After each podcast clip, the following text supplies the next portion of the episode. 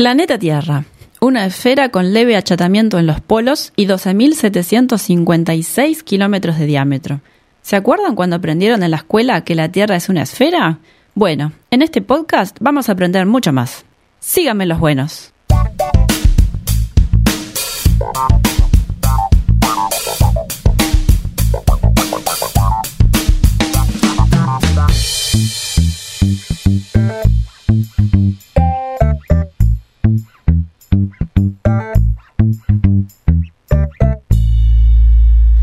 Hola, escuchas, audiencia, podcasteril y más. Bienvenidos. Hola, mamá. Mi nombre es Silvia y quizás me conozcan del podcast Like a Voz o de mis participaciones en la Tortulia. Este es mi primer intento en solitario, así que desde ya les agradezco por haberle dado clic a mi podcast llamado Así está el mundo. En Twitter me encuentra como arroba así está podcast, porque por solo una letra no pude poner un mejor usuario. Llegamos a ustedes desde los hermosos estudios de Radio Camacua. Les cuento un poco la idea de este podcast. Surge de mis vivencias en lo referente a las relaciones internacionales, que es lo que estudié en facultad. Allá por el 2001, una joven Silvia decidió estudiar el maravilloso mundo de la organización geopolítica en la que vivimos, con la esperanza que quizá todos tenemos, entender cómo funciona el mundo para poder hacerlo un poco mejor. Cuando la gente me preguntaba qué estudiaba, yo respondía relaciones internacionales, les puedo asegurar que el 90% de las personas no tenían idea de qué era eso ni cómo se comía. Para mí, siempre fue interesante entender qué papel tiene cada país en el mundo, ponen de mi vocación. Era de esas nerds que se quedaban un buen rato mirando el mapa, memorizando capitales, e incluso, cuando era niña, vi que Estados Unidos quedaba en el mismo continente que Uruguay, lo que fue todo un descubrimiento, hasta que me di cuenta que se refieren a su país como América, cosa que siempre me molestó bastante. Simplemente no era adecuado. No les tengo que aclarar a ustedes que América no es un país, sino un continente, ¿verdad? Bueno, en cualquier caso, vayamos a ello. Hay distintas clasificaciones para los continentes y depende del modelo que ustedes quieran aplicar. La lista básica es la de continentes habitados. América, Europa, Oceanía, Asia y África. En base a esta lista se hizo el logotipo para los Juegos Olímpicos y es el modelo que usa la ONU, esta cosa que sabemos que existe pero no entendemos muy bien para qué. También se puede agregar a la Antártida debido a su gran extensión geográfica, pero no así al Ártico. Volveremos sobre este punto. Por otro lado, si queremos ser geológicamente estrictos, tenemos que referirnos a las placas tectónicas. Hay varios modelos que se refieren a las placas tectónicas. Yo les voy a contar sobre uno en el cual Europa y Asia forman Eurasia, América se divide en sur y norte, y luego están Oceanía, Antártida y África. Noten que es correcto referirse a los continentes ya sea por algún modelo de las, placas tectónicas o por continente habitado. Hablemos del Ártico. Sin duda queda lejos de Uruguay, pero como es esencial para la naturaleza y por ende para el ser humano, vamos a aclarar este punto y de paso veamos qué pasa con la Antártida también. En 1991, hace muy poco, se juntaron los países que poseen territorio ártico para crear justamente el Consejo Ártico. Estos países son Canadá, Rusia, Dinamarca, Suecia, Noruega, Finlandia, Islandia y Estados Unidos. La idea era juntarse para buscar la mejor forma de administrar este lugar y, por supuesto, ver si había forma de explotar sus recursos.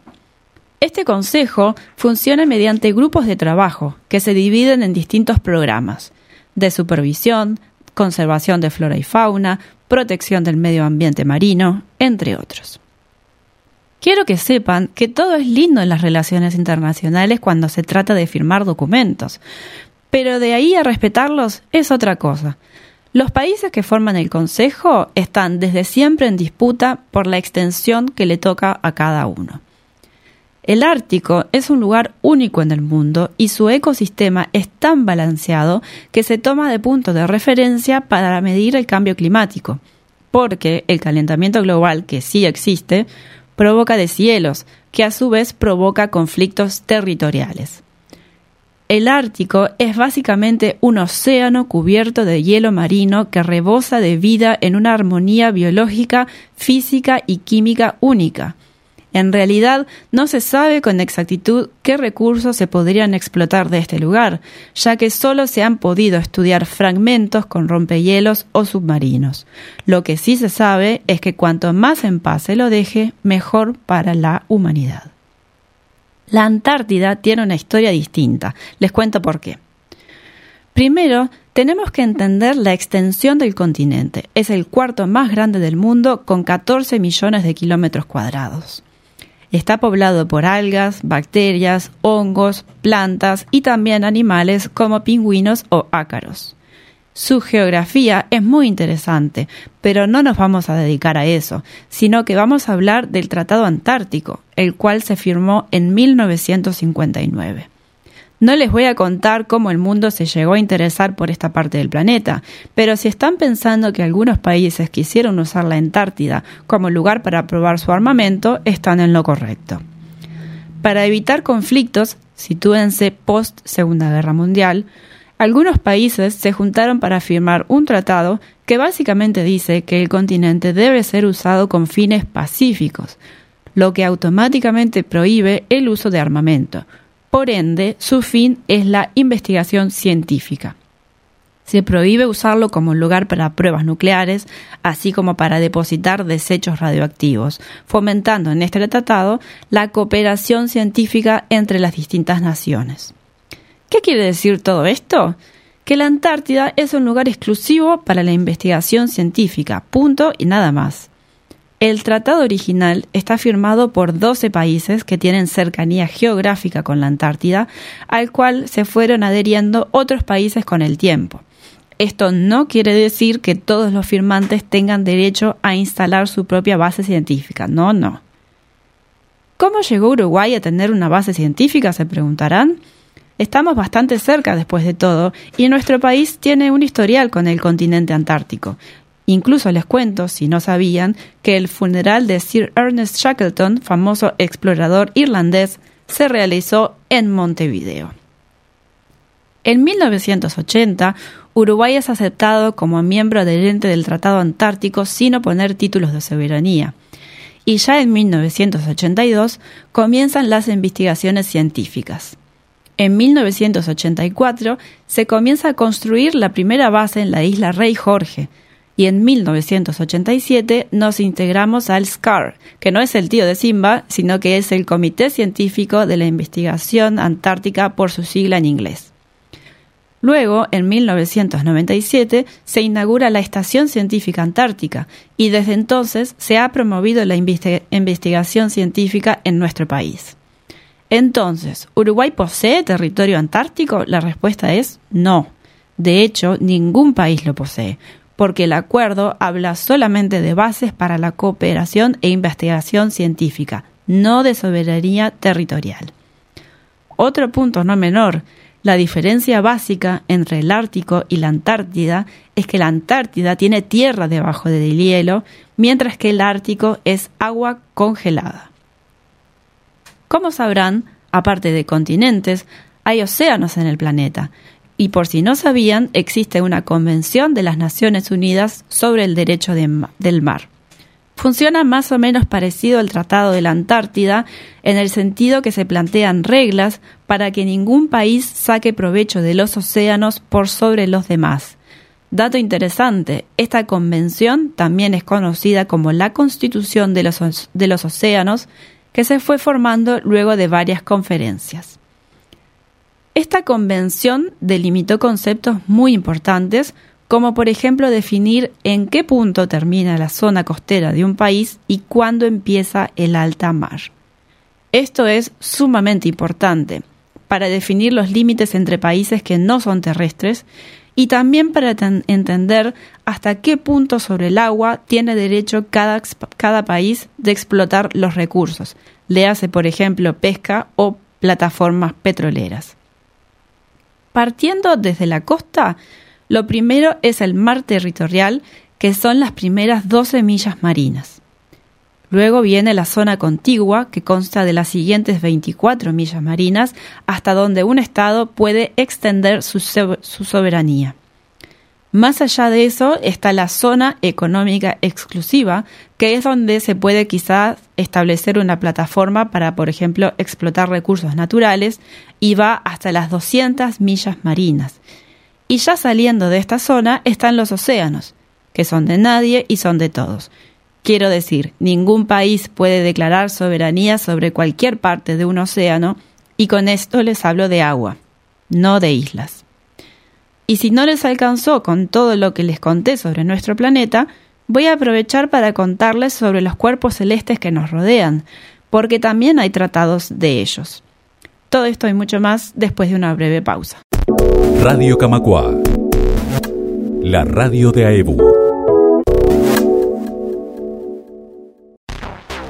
Estás en Radio Camacua, Ciudad Vieja, Montevideo, Uruguay.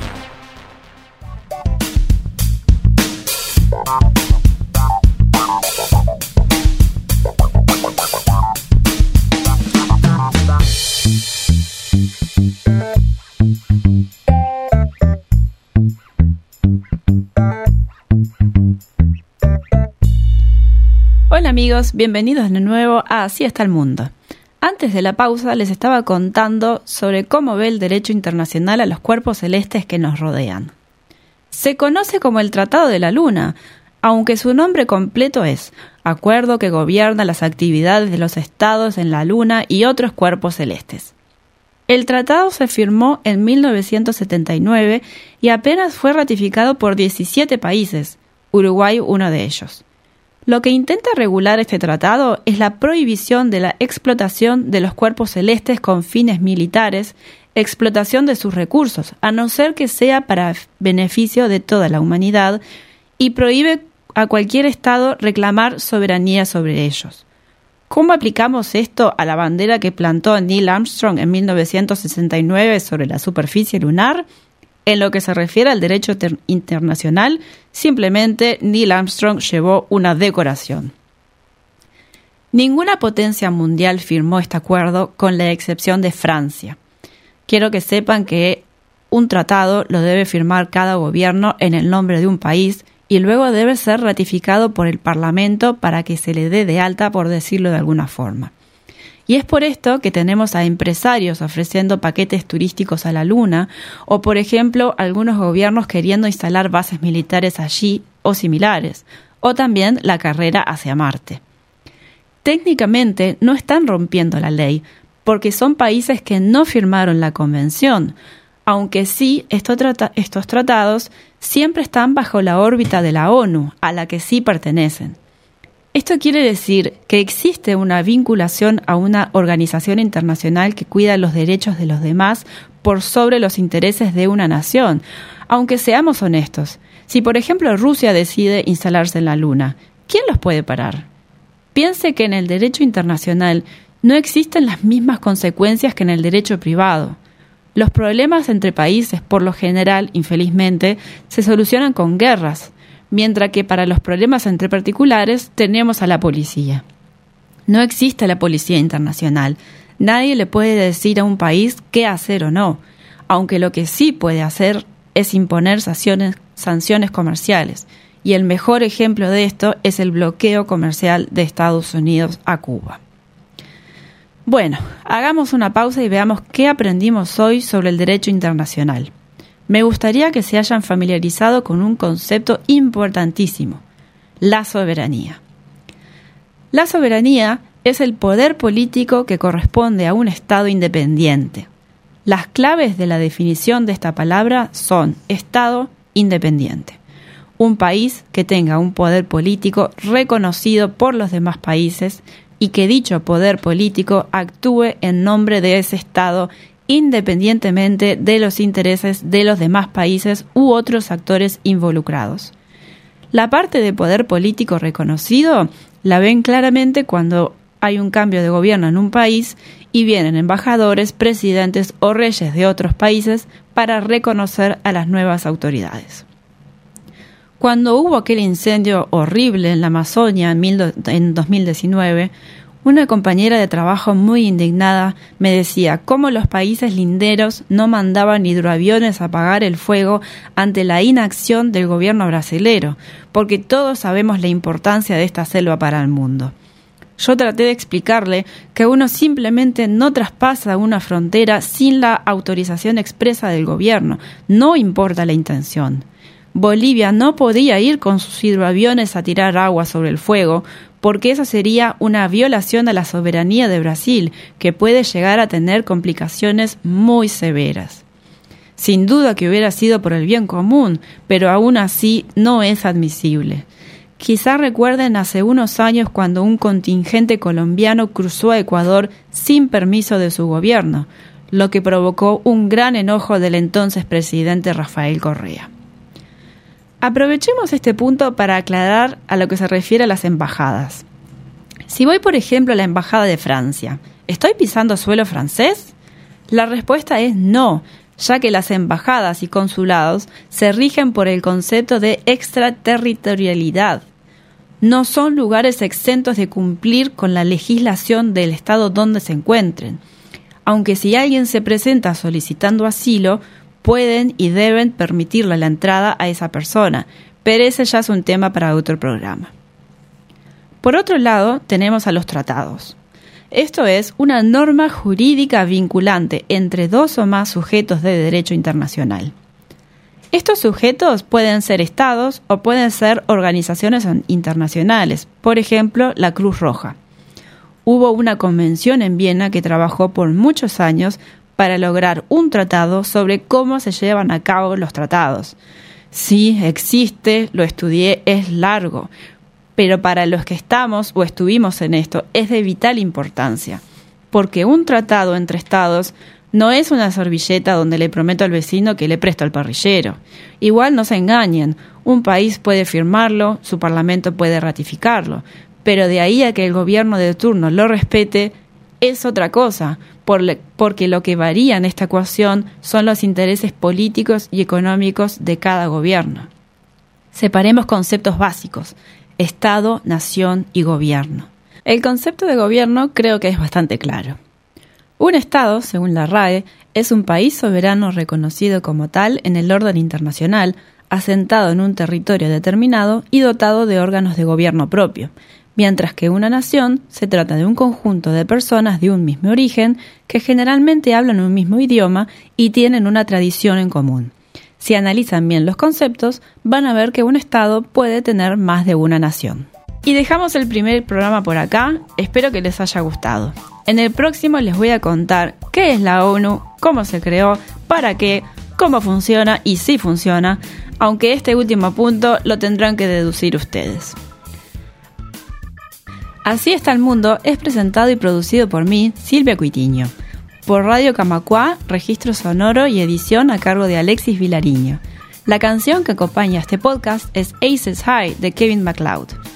En Twitter nos encuentran como arroba así podcast. Desde Radio Camacuá nos despedimos hasta el próximo episodio.